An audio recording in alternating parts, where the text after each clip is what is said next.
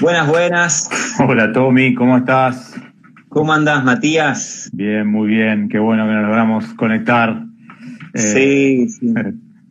Sí, qué bueno. Qué bueno contar con vos, poder charlar un poco y vernos por, por este medio. Exactamente, exactamente. Ahí se va sumando gente, así que buenísimo. Sí, ahí se están sumando. Estaba, bueno, contando que estamos en este ciclo que llamamos Reencontrando nuestra capacidad de sentir, donde estamos charlando con distintas personas sobre este tema tan eh, interesante, tan importante, tan vital, que es nuestra, nuestra sensibilidad, nuestro modo de, percibir el mundo, de abrirnos al mundo, de, expresarnos. Y bueno, Matías, para quien no lo conoce, este, Matías es eh, psicólogo, humanista, sistémico, con, con mucha experiencia, con una mirada este, muy linda, eh, que bueno, que nos va, hoy con él vamos a ir charlando un poquitito a partir de esta experiencia, de algo que, titulamos este, ¿Qué aprendí de mi forma de sentir? ¿no? ¿Qué es lo que aprendimos de nuestra forma de sentir? Así que Matías, este, con gusto te escuchamos, ¿no? ¿Qué, ¿Qué, nos puedes decir de esto, de lo que aprendimos sobre esta forma de sentir? Bueno, muchas gracias Tommy, un gusto grande para mí estar con vos, con todo el equipo de ustedes de Sense, con la gente que se va sumando, bienvenidos a todos. Un poco contarles qué pensé yo de la modalidad es abrir dos o tres ideas al principio, después hacer algún ejercicio para que la gente pueda bajar un poco la teoría a la práctica, que la gente nos pueda compartir algo de, esa pregunta, tipo ejercicio que yo voy a hacer. Y si querés vos Tomás ir, viendo preguntas o cosas que van apareciendo ahí, eh, después hacemos un ping-pong con vos, ¿te parece? Me parece espectacular y me das pie para contarles yo ahora voy a sacar los comentarios, así se lo ve bien a Matías. Después de, la charla abrimos cuando venga el ejercicio para que la gente pueda aprovechar y, compartir y, preguntar lo que quiera. Dale, excelente. Si les parece entonces, ya que sí, te espero, Tommy, dale. Ahí está. Bien, bien. Bueno, eh, qué bueno. Vamos a tratar de abrir esta pregunta con la que ustedes fueron invitados, que es ¿qué aprendí de mi forma de sentir? Me gustaría empezar con alguna idea más de idea fuerza de todo el encuentro, que es el amor se aprende. El amor se aprende como se aprende a andar en una bicicleta o como se aprende a leer y escribir. Eh, se aprende por, por imitación, se aprende porque la memoria va almacenando experiencias emocionales. Entonces, desde la más temprana infancia, en nuestra familia aprendemos valores, aprendemos un modo de hacer las cosas, aprendemos un modo de sentir la vida, que es nuestro tema de hoy, y aprendemos un modo de vincularnos, ¿no? O sea, es, bueno, nosotros los psicólogos, Tommy, sostenemos eso y le vamos contando a la gente que esas experiencias infantiles nos parece que van estructurando la personalidad y que en una familia mucho de lo que nosotros traemos aprendido a la adultez viene de ese seno. También podemos aprendernos a vincularnos y a sentir la vida en un colegio, en un club, en una institución religiosa, pero es en la familia donde se sientan las mayores bases de la identidad. La familia viene cambiando mucho en su formato en el siglo XXI, pero en cualquiera de sus formas, eh, sea una familia biparental, monoparental, o sea, los tipos de familia que hoy aparecen en la cultura, eh, en todas sus formas yo sigo sosteniendo que es el escenario privilegiado para que se forme una identidad. Es el lugar donde la identidad se forma.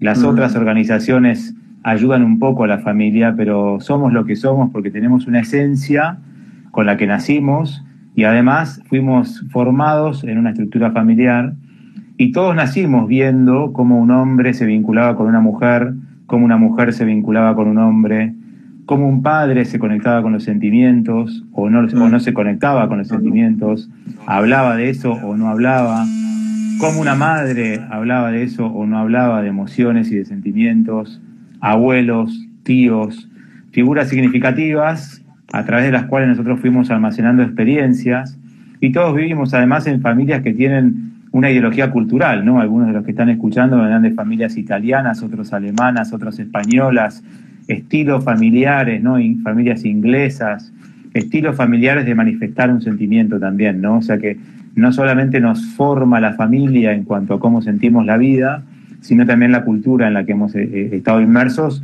Por ahí nacimos en Argentina, pero nuestra familia tiene una impronta que viene de otra cultura y ya sabemos lo que significa un latino expresando sentimientos o lo que significa, más allá de los estereotipos culturales, pero alguien más sajón, ¿no?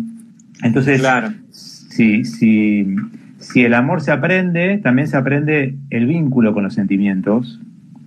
Y, el primer lugar tiene que ver con, vos decís, con, la familia, más allá de, todo lo que nos llega a través de, otros grupos, de otros espacios, de otros vínculos, hay como, como un primer lugar de aprendizaje, como que los primeros eh, maestros, por así decirlo, eh, son, son nuestros padres y, entiendo nuestros hermanos. Sí, yo después si quieres lo, charlamos con la gente, pero te diría no solo el primero, sino para mí el más importante, ¿no? O sea, es donde se constituye la identidad. Eh, un niño nace y, los primeros años de su vida está mucho en contacto con una mujer, con un hombre, con hermanos, con tíos, con abuelos, con un, modo de vivir de los García, vamos a ponerlo así, y ese modo de vivir de los García empieza a ser incorporado como un modo de vivir. Después Juan García se enamorará de María Pérez y María Pérez viene de otro modo de vivir la vida y ahí se constituirá una pareja y verán cuál es el modelo que arman, pero llegamos a una pareja también eh, con un modelo de amor aprendido, con un modo vincular aprendido, ¿no? Entonces, ¿cómo, ¿cómo se incorpora esto? Se incorpora como experiencias que se van almacenando en la memoria, Imagínense la memoria como, como un, como un, no sé, me sale un, tome un, ejemplo un poco viejo, un cassette TDK, no sé si vos te acordás porque sos muy joven, pero eh, una cinta de video, ok, te agradezco, gracias por la empatía generacional. Eh, una cinta de video en la que se van almacenando, la memoria se parece mucho a eso, a una cinta que se van almacenando experiencias, y esas experiencias tienen creencias y tienen vivencias, ¿no? Entonces, si te parece, comparto algo de, eh, a riesgo de aburrir un poco, medio teórico al principio, de un autor que vos y yo compartimos también el gusto, que es Hugo Bleichmar. Para los que no lo conocen, él es un terapeuta argentino, le vamos a hacer honor porque falleció hace muy poco tiempo, estuvo radicado en, España mucho tiempo. Para mí, uno de los grandes sabios del siglo XX en nuestro rubro, Tommy. Eh, y él habla de las creencias matrices pasionales, o sí, creencias matrices pasionales la llama, que son aquellas creencias que son matrices porque son las más profundas de nuestra identidad, son las más estructurantes, forman una matriz, forman un patrón, y son pasionales porque se constituyen en un vínculo significativo. O sea, si yo vivo con un padre, voy a dar algunos ejemplos para que podamos entender, si yo vivo con un padre que trata despectivamente a mi madre, que es su mujer, habla mal de las mujeres, y yo siento que agrede a, su propia madre, a mi madre, a mi tía, a mi maestra de primaria, yo estoy en, alto posibilidad de incorporar alguna creencia matriz pasional de que las mujeres son negativas o, eh, no sé, eh, inferiores, locas, eh, y que el hombre se tiene que poner en un lugar superior, ¿no? ¿Por qué? Porque lo vi a mi padre actuar así con una mujer, quizás lo escuché hablando de las mujeres o hablando con las mujeres, y eso se empieza a incorporar como una creencia matriz pasional. O sea, una creencia que yo podría incorporar ahora si fuese el hijo de este señor es eh, las mujeres son inferiores a los hombres. O las mujeres son locas, ¿no? Y ahora salgo al mundo de la adultez, eh, a los 20, 21 años, con una creencia matriz muy profunda, que puede ser muy disfuncional, pero él dice es pasional porque se constituye en un vínculo significativo. Si yo quiero transformar esa creencia, porque supongamos que yo quiero tener otro vínculo con una mujer, voy a, él dice, va a haber que dejar un poco a alguien, ¿no? Voy a tener que dejar un poco a mi padre en este caso, ¿no?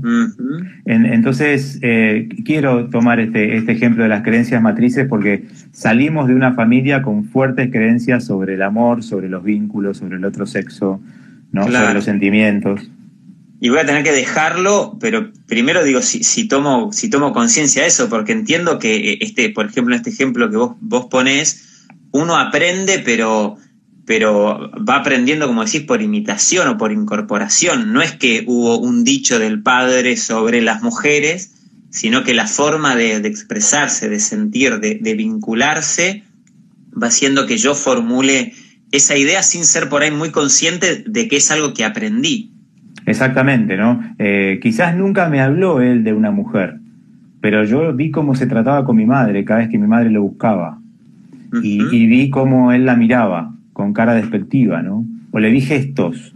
Esto, por supuesto, que no se transforma en una creencia si yo veo a mi padre hacer esto con mi madre, un mes de mi vida, una semana, una tarde, ¿no? Esto, no, esto no, se arma una creencia matriz tan profunda porque mis padres tengan un conflicto de pareja de un año. Para que esto se transforme en una creencia matriz, yo tengo que ver un modo vincular durante años. Entonces, eso se va incorporando como, como matriz, ¿no?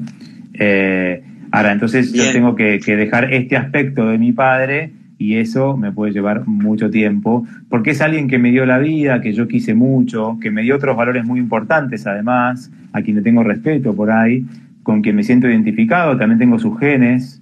Entonces, bueno, es un proceso que nosotros en psicología llamamos diferenciación, que es tomar del modelo de origen de la familia lo que me ha hecho bien y me resulta funcional en la vida para vivir bien y dejar aquello que me resulta disfuncional, ¿no? Claro. Bien, y entiendo que, en eso de, tomar y dejar, también vamos tomando y dejando algunos aspectos eh, nuestros y de nuestra forma de sentir, porque en, ese aprendizaje hay algunas cosas que habilitan ciertos sentimientos y por ahí descartan o, impiden que yo me conecte con, algunos otros. Está, está bárbaro lo que me preguntás. Eh, hay una frase de Brené Brown, que me, me, han escuchado nombrar quizás algunos, que es una investigadora en vulnerabilidad norteamericana, es una mujer que yo estoy siguiendo bastante porque investiga vulnerabilidad y me gusta mucho lo que está investigando, pero hay una frase que ella dice que es, no se puede insensibilizar la emoción selectivamente. Yo no puedo quedarme con la alegría y dejar la tristeza. No puedo quedarme con el entusiasmo y dejar el enojo. ¿Por qué? Básicamente porque en el cerebro está todo en la misma zona. O sea que si yo no me conecto con esa emoción, me empiezo a desconectar del resto de las emociones. Entonces, supongamos que, que yo vivo en una familia, sigo inventando ejemplos, pero donde me dijeron que no era bueno enojarse, que el enojo hacía mal, que el enojo era tóxico, que en la vida no había que enojarse, y, y, yo tengo el enojo como una función en mi cerebro y en mi mente que me puede ayudar a un montón de cosas, por ejemplo, a poner límites a un maltrato, o sea que todos decimos en psicología, todas las emociones son buenas, depende del uso que le demos. Pero si yo anulo la emoción del enojo, porque me enseñaron a eso y porque le creí, podría llegar a empezar a anular también, por ejemplo, el disfrute, mm. la alegría. ¿Sí? O sea, se va apagando la zona. ¿Viste, Tommy, cuando se te corta la luz en tu casa, se te, corta por, se te corta por fases? ¿no? Bueno, eh, el cerebro tiene fases. Si yo apago la fase emotiva porque no me entrenan para eso, porque no me conecto emocionalmente, porque no la registro, y empiezo a anestesiar toda esa parte y me puedo empezar a convertir en una persona más racional o más de acción, por ahí muy volitiva, que va mucho para adelante en la vida, pero más desconectado con las emociones, ¿no? Claro.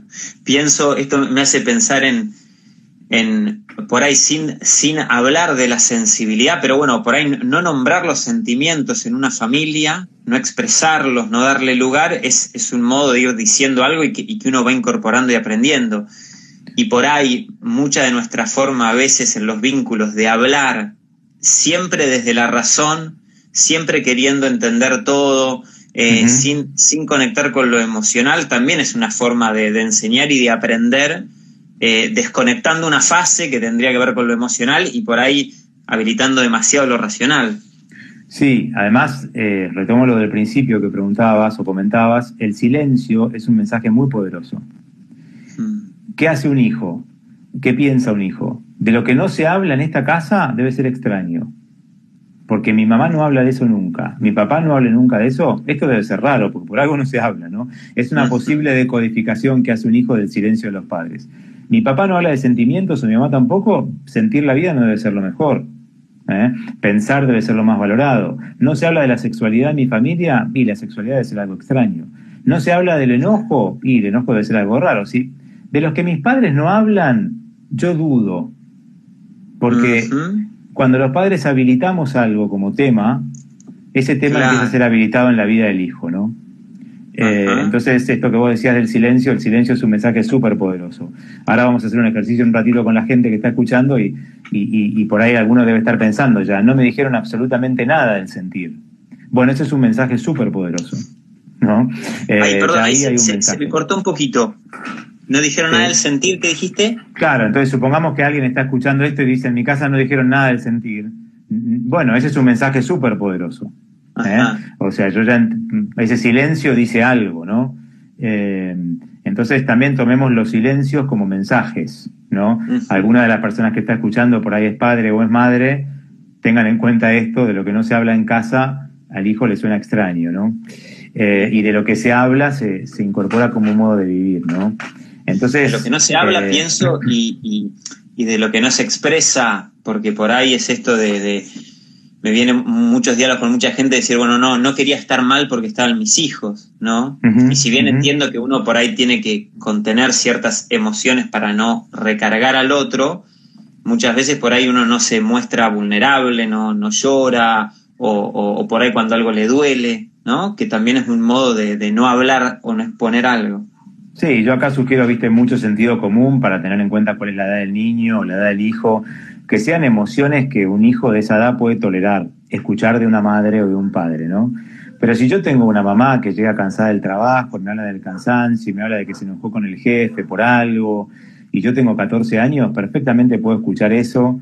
No me está hablando de nada que yo no pueda escuchar y veo una mujer vulnerable que habla de sentimientos cotidianos y eso me hace incorporar el enojo, la frustración, el conflicto como parte de la vida no hace falta que mi mamá me hable de, los problemas que tiene con mi papá, de hecho eso lo desaconsejo, pero sí de sus sentimientos, eh, de sus sentimientos de vida, digamos, ¿no?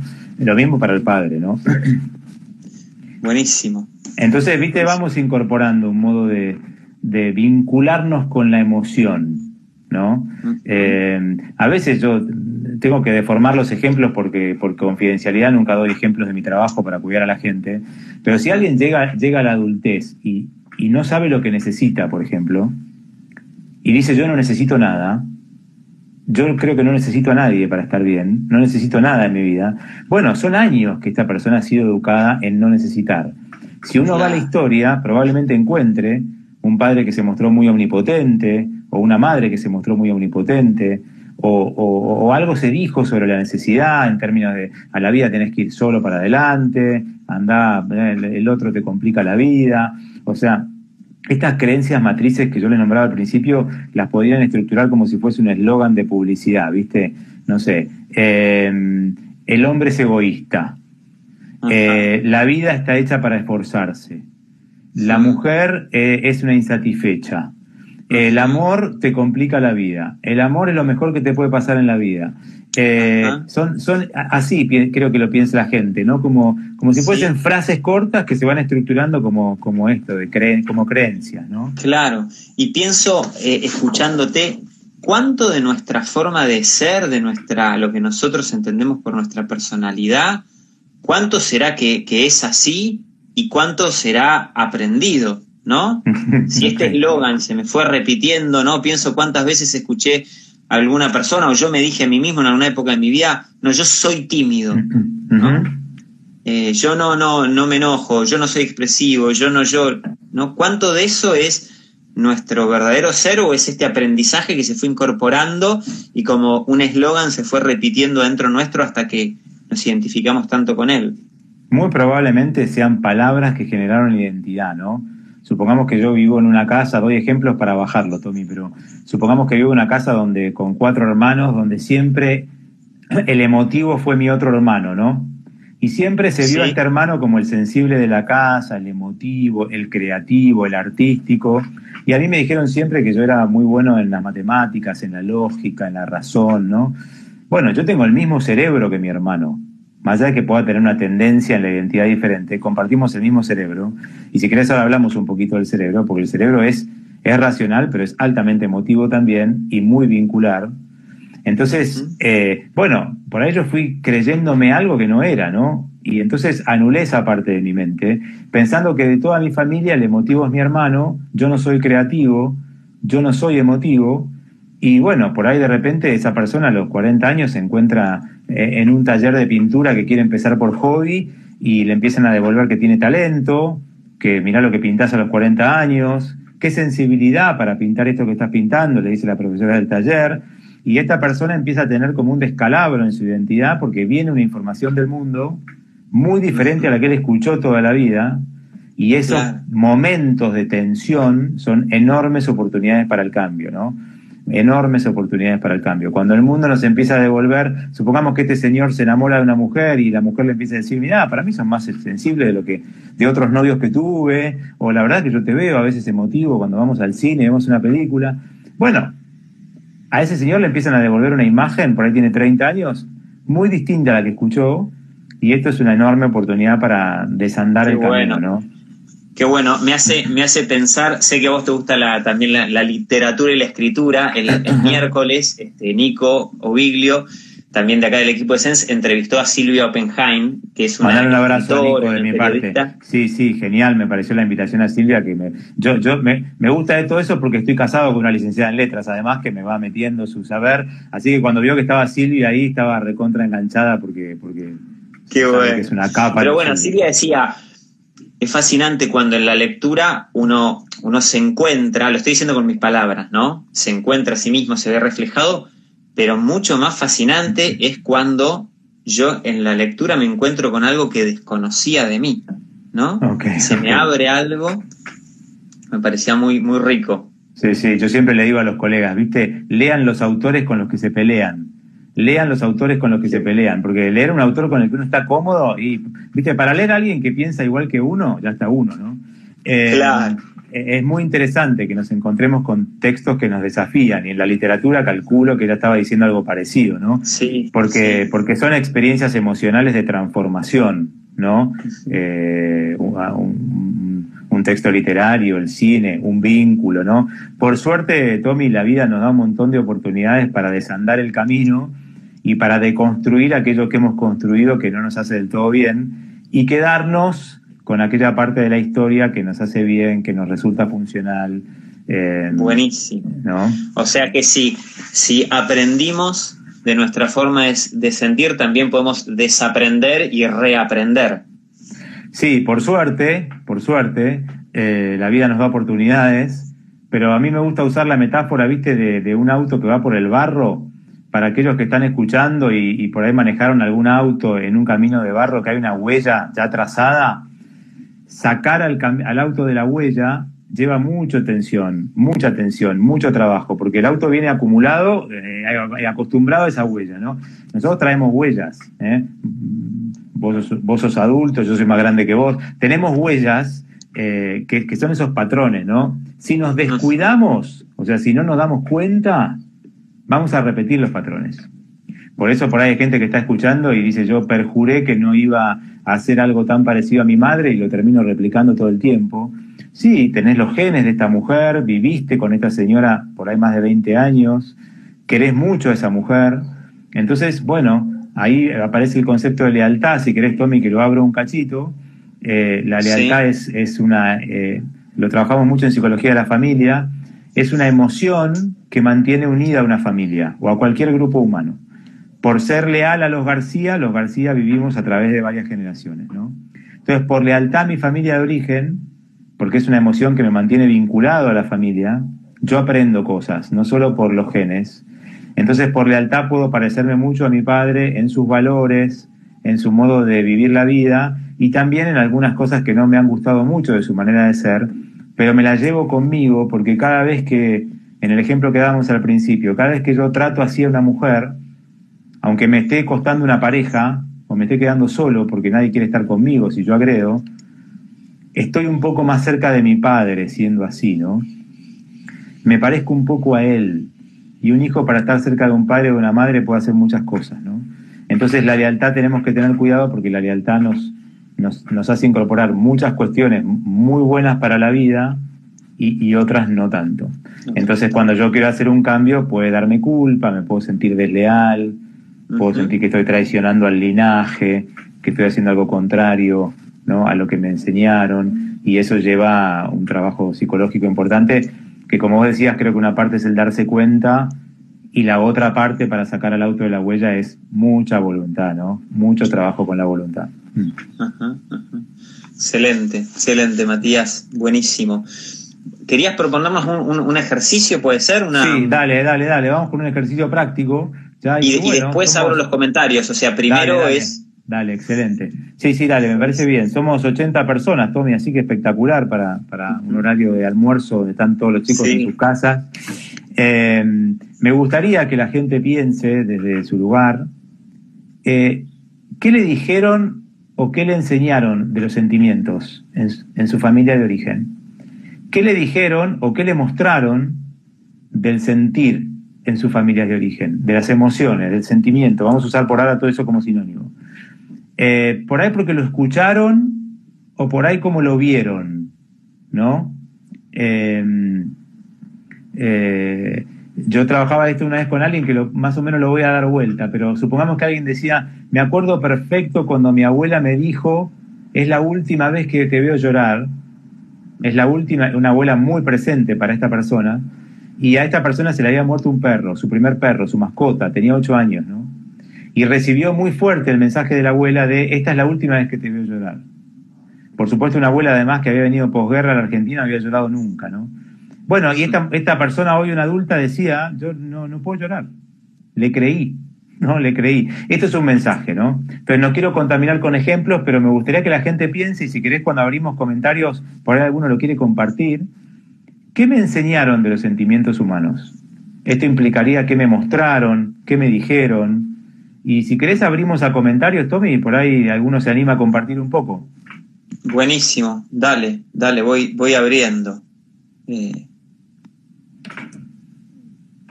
abriendo tardan, un poquito en llegar, me parece, pero. Perfecto. Eh, pero bueno, me, venían. Me venían alguna persona que, querida que, que en algún momento me decía, sos muy sensible, ¿no? Ok, ok. Eh, como un modo de decir, eh, como, como que, yo me, me, sensibilizaba demasiado, me afectaba demasiado. Yo en ese momento, cuando me lo dijo, le dije, sí, soy muy sensible. Lo mandé a freír churro. Pero bueno, me llevó, me llevó, un tiempo llegar a eso. Claro, claro. Es, es increíble la, lo que es el lenguaje, Tommy, ¿no? Porque el muy ese tiene una connotación, ¿no? Que puede ser positiva o negativa, ¿no? Ahora, qué increíble, además, me, me, gustaría devolverte con el afecto que te tengo, que después de que te han dicho eso, hoy tengas una organización que se llama Sense, ¿no? bueno, ¿no? Bueno, se ve que eh, vas deconstruyendo el mensaje, Tommy, ¿no? Totalmente. Eh, de algún lado salimos, ¿no? Exactamente. Eh, los españoles dicen algo que me encanta, que es algo así como que nos especializamos de lo que nos costó, ¿no? O sea, eh, nos especializamos de lo que nos costó. No me acuerdo bien el dicho, pero primero nosotros y de ahí. Claro, de ahí nos hacemos expertos de lo que nos ha costado, ¿no? Sí, bueno, acá eh, están mandando un montón de comentarios muy buenos. Dicen, mi familia de eso no se hablaba, en casa nunca se hablaba de sentimientos. Los hombres solo quieren eso. Ok. En mi familia siempre me preguntaban, ¿qué sentís vos?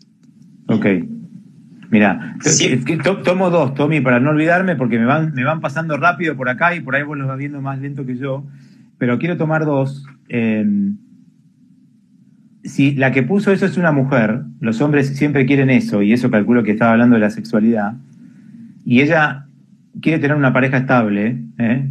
em, le va a costar mucho retraducir eso si se enamora de un hombre que además de deseos sexuales es tierno, o es afectivo de otra forma, o quiere otra cosa de ella, supongamos quiere otra cosa de ella, ¿no? Entonces, ahí es donde las, los vínculos nos ponen en jaque, porque, porque ella va a tener que deconstruir todo ese mensaje si, si está completamente convencida y si no, todo lo que haga el hombre para estar con ella lo va a traducir como sexual, ¿no? Como una intención sexual. le, agradezco mucho a la persona que, que, compartió eso porque el ejemplo es genial, ¿no? Y después había un, uno segundo que vos me has nombrado que ya me lo olvidé, por eso te pedí que me recuerdes. Eh, ah, en mi casa me preguntaban qué sentís.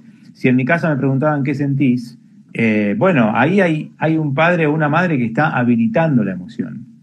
¿No? Habilitando la emoción. Entonces, eh, eso es muy importante. Yo le digo a los padres de mi generación, y los de la tuya también, Tommy, que nos apuremos porque los hijos nos van a pasar el trapo en esto. Porque los hijos están siendo muy entrenados en sus colegios en inteligencia emocional. La escuela en Argentina, por suerte, está avanzando mucho en esto. Entonces, alguna de las personas que está escuchando tiene hijos de 6, 7 años que habla del miedo con una naturalidad espectacular y habla del enojo como si nada y habla de la, de la alegría. Entonces, cuidado porque nos están llegando a las casas hijos con mayor conexión emocional que la nuestra, el desafío es que nosotros no bloqueemos eso, porque la escuela está haciendo su trabajo, pero la familia lo puede bloquear. Pero apurémonos porque nuestros hijos nos están poniendo en, en jaque, ¿no? Me parece. Sí, totalmente. Eh. Bien, ¿sabes la imagen que me viene también en relación a la autoridad? Antes había una autoridad que era muy rígida, con los valores positivos que tenía eso, pero bueno, que era muy rígida, que no permitía hablar. Y hoy eh, los alumnos, los hijos, eh, te, te, cuestionan. Y si bien es verdad que a veces hay que poner un límite y hay que contener, muchos de los cuestionamientos que hacen son muy, son muy válidos, son muy legítimos, ¿no? Mm, eh, tienen una capacidad por ahí de, percibir, de registrar y de poner en palabras y de plantear cosas que por ahí a uno no le habilitaron, no le permitieron y bueno, nos desafía un montón. Sí, sí, esto es un tema para otro vivo entero de, la, la, riqueza de las generaciones que vienen debajo de la nuestra y lo, esa desfachatez que tienen para cuestionarnos un montón de cosas de la vida, nada, da para un vivo entero, Tommy, pero... Sigo con los comentarios. dale, dale, dale. Acá dicen, siempre me dicen, prefiero no decir lo que pienso o siento, porque nada va a cambiar. Wow, wow. Ya está, ¿no? Las cartas están echadas. Ahí hay una creencia muy fuerte, ¿no? De, ¿para qué? ¿Para qué, no? Si nada va a cambiar, ¿para qué, no? Es como como no, no conozco a la persona que lo dijo, pero me animaría a decir, bueno, ¿qué ha pasado con la desesperanza en esa familia? ¿no? ¿Qué ha pasado que, se ha instalado algo tan un discurso tan desesperanzador? ¿no? Eh, entonces, bueno, ella tiene todo un desafío ahí que es ir a la esperanza, seguramente. Acá dicen también una que me resuena mucho, ¿no? Cuando estaba mal por algo me decían, siempre hay alguien que está peor que vos. no tenés derecho, ¿no? No tenés derecho, ¿no? Te vas a poner así porque te dejó tu noviecita de turno, teníamos 12 años, la primera vez que nos dejan por amor y vamos a tener una mala semana seguramente, no tenés derecho porque hay gente que no tiene para comer, ¿cómo te vas a angustiar así porque te dejó tu novia? Y uno empieza a sentirse culpable por sentir ahí, ¿no? Eh, entonces, bueno, sí, e, es, difícil ese mensaje, es difícil porque... Se confunden las fases emocional con la racional, ¿no? Claro, claro. Si, que, sucediese eso no me da derecho a mí a, estar sintiendo lo que estoy sintiendo. Claro, por supuesto hay, hay, gente que puede estar sufriendo muchísimo más que yo, ¿no? Eh, que tengo techo, comida y solo me dejó una novia. Pero bueno, es, mi circunstancia de, de, este momento, ¿no? Por eso, viste, en psicología hablamos mucho de siempre validar la emoción y si hay que cuestionar algo, cuestionar el hecho, ¿no? O sea, yo no le voy a validar a un hijo mío que sea violento, pero el enojo sí. Entonces lo puedo educar en que si él está enojado no tiene derecho ni a pegarme a mí, ni a su hermana, ni maltratar a una mujer, ni a un amigo. Lo puedo educar ahí, pero tendríamos que validarle ese enojo que lo está llevando hacia ahí. Algo pasa ahí que, hay enojo, ¿no? Aprovecho porque me está saludando gente desde familiares hasta amigos. Hola Rafa, estaba Tommy por ahí, así que nada, un gusto, hay gente que conozco mucho. Acá dicen, en casa no se expresaba mucho con palabras, pero sí con cuidados. Para mí la demostración era a través de la comida, el cuidado de la ropa. Actos de amor, ¿no? Actos de amor, Tommy. Eso es un acto de amor. Seguramente esta mujer debe ser, o hombre, no sé qué es, debe ser, eh, debe cuidar en su manera de amar. Sería la idea, ¿no? O debe buscar que lo cuiden, ¿no? Eh, porque, porque son actos de amor, ¿no? Son actos de amor se me mezclaron un poco los comentarios, pero ahí alguno decía, en mi casa había cosas que no se, que no se hablaban, los sentimientos dolorosos no se expresaban, otros decían, eh, los sentimientos eran o buenos o malos. A mí me decían, las, las cosas se hacen bien o no se hacen. Ahora no puedo salir del perfeccionismo. Claro, claro, claro, hay que luchar contra eso, ¿no? Eh, yo siempre quiero aclararle a la gente, porque hoy le estamos dando un poco a los padres, y los que somos padres también nos puede dar un poco de culpa este vivo, pero yo, eh, viste, soy un fanático de, agradecer mucho a los padres, la vida, lo que nos han dado, todo el esfuerzo que hemos hecho. Para todas aquellas personas que están escuchando esto y tienen más de veintipico de años, no pierdan el tiempo y empiecen a hacer las paces con sus padres, porque estar peleado con los padres toda la vida tiene un costo enorme. Hay que aceptar a, esto, a esta madre como fue y a este padre como fue, pero sí entender también que uno puede diferenciarse, ¿no? Para diferenciarse, diferenciarse implica tomar algo y dejar otra cosa, ¿no? Eh, no es bueno oponerse a la familia de origen. Hay dos movimientos que yo desaconsejo. Uno es el calco, o sea, voy a hacer exactamente lo mismo a lo que tuve, porque porque hay mucha idealización ahí, no quiero cambiar nada. Y tampoco aconsejo el oposicionismo férreo, ¿viste? Esa gente que sale de la familia a, como a guerrillear y a decir, yo no voy a tomar nada de acá y no voy a tomar nada de acá. Hay mucho riesgo ahí porque de ahí viene la vida, de ahí han venido algunos valores buenos, gente que se esforzó mucho, ¿no? Entonces la diferenciación es tomar y dejar. Es como, a mí me gusta la figura de hacer el bolso, ¿viste? Cuando uno hace el bolso, se va de una casa, bueno, ¿qué, tomás y qué pones? ¿Qué dejás y qué pones, no? Hay una remera que no te gusta, dejala que la va a tomar algún hermano tuyo o la dejás por ahí, pero llévate aquello que es ropa de abrigo, llévate aquello que sí te sirve, ¿no? Llévate la, ¿no? Em, muy buena, muy buena la imagen de, de, hacer el bolso. Tomar, no podemos tomar todo, no es bueno que tomemos todo, tomamos lo, lo, lo, lo necesario, lo mejor. Irse con el bolso de vacío es, es, es de un altísimo riesgo. Eh, o sea, pensar que yo, o, no, o irme sin bolso, ¿viste? Eh, me voy sin nada, yo voy a poder tomar todo solo y es muy complicado. Dicen por acá también, en casa intentaban que las emociones malas mejor que pasen rápido. Por ejemplo, hacer algo para sacarnos la tristeza o de la angustia en ese momento, en vez de profundizar en esa emoción, ver por dónde viene. Esto es, un, esto es fuerte, Tommy, ¿no? Eso de emociones malas. O sea, yo, yo quiero ser firme en esto, ¿no? Todos los sentimientos son buenos en sí mismos. Lo que podemos educar es lo que hacemos con eso. Pero cada emoción da un mensaje muy, muy importante para tomar una decisión. ¿sí? Solo tomo el enojo, que fue de las emociones que tuvo peor prensa en nuestra crianza, por lo menos en alguno de nosotros. El enojo es una excelente oportunidad para que la persona se dé cuenta que perdió algo que le importaba, porque si perdemos algo que no nos importa, no nos enojamos. Entonces la emoción nos está demostrando que podemos ir a luchar por eso que perdí. Y es una excelente emoción que demuestra que alguien no me está tratando bien. O sea que es una excelente oportunidad para poner un límite, por ejemplo. Si yo no estoy conectado con mi enojo, no puedo ponerle límites a la persona que me maltrata. ¿no? Entonces, el enojo no es violencia, la violencia es una deformación patológica del enojo, pero el enojo es una excelente emoción. Para eso, la receta, entre comillas, sería pensar el sentimiento, ¿no? que sería que ahí es cuando el cerebro se une en sus dos hemisferios. ¿no? Darme cuenta qué es lo que me enoja y ver qué decisión voy a tomar a partir de ahí. Ahí hay un acto de conciencia del sentimiento, que es todo un acto de pensar, sentir, sentir, pensar, donde eh, los, los, todos los circuitos neuronales se van potenciando. Entonces estamos tratando a las personas de, por ejemplo, si yo pienso, supongamos que voy a una verdulería a la esquina de mi casa y alguien se me cuela en la fila, ¿no? Y, y a mí me empieza un poco de enojo, porque me pareció un poco injusto. Eh, yo por ahí puedo registrar el enojo y decir algo, ¿no? De que era mi, lugar, que estaba yo, que, que, además con el coronavirus no quiero que se me acerquen tanto. Y me, acer, me acerca la, eh, eh, ese enojo, me, me, ayuda a decir con, cordialidad o amabilidad, pero si mira, estaba yo, ¿no? Si yo no, no registro nada de eso, es una pavada el ejemplo de la verdulería, porque después nos puede complicar en la vida muchísimo en otras cosas peores, pero si no lo registro ahí, no lo registro en otro lado. Y entonces, bueno, me pasan por arriba, o pierdo cosas que yo realmente no me doy cuenta que las valoro tanto y no las voy a luchar y no las voy a pelear, ¿no? Entonces, toda emoción es una excelente señal para la mente para que tome buenas decisiones. Esto va en detrimento de muchas de estas creencias que la gente comparte ahora, que es, eh, hay, hay, sentimientos malos, por ejemplo. No, son, son emociones, ¿no?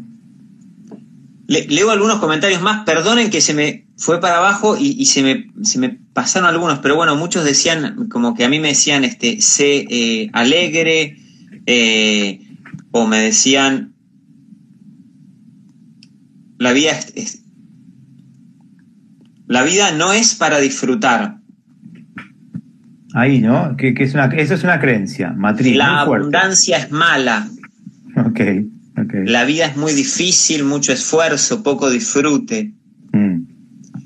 El, movimiento ahí es, eh, es interno, a algunas personas les sirve hacerlo en la realidad, ¿no? Supongamos que, voy a inventar acá, la que dice, eh, ¿cómo era la frase del disfrute, Tommy?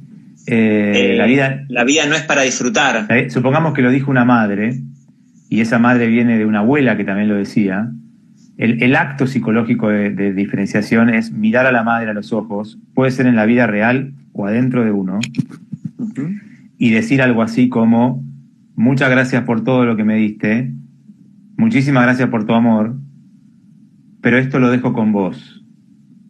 tu dificultad para disfrutar la dejo con vos y yo voy a tratar de ir a la vida a sentir que tengo derecho a disfrutar, ¿no? Es dejar con la madre eso que la madre no pudo tampoco vivir, ¿no?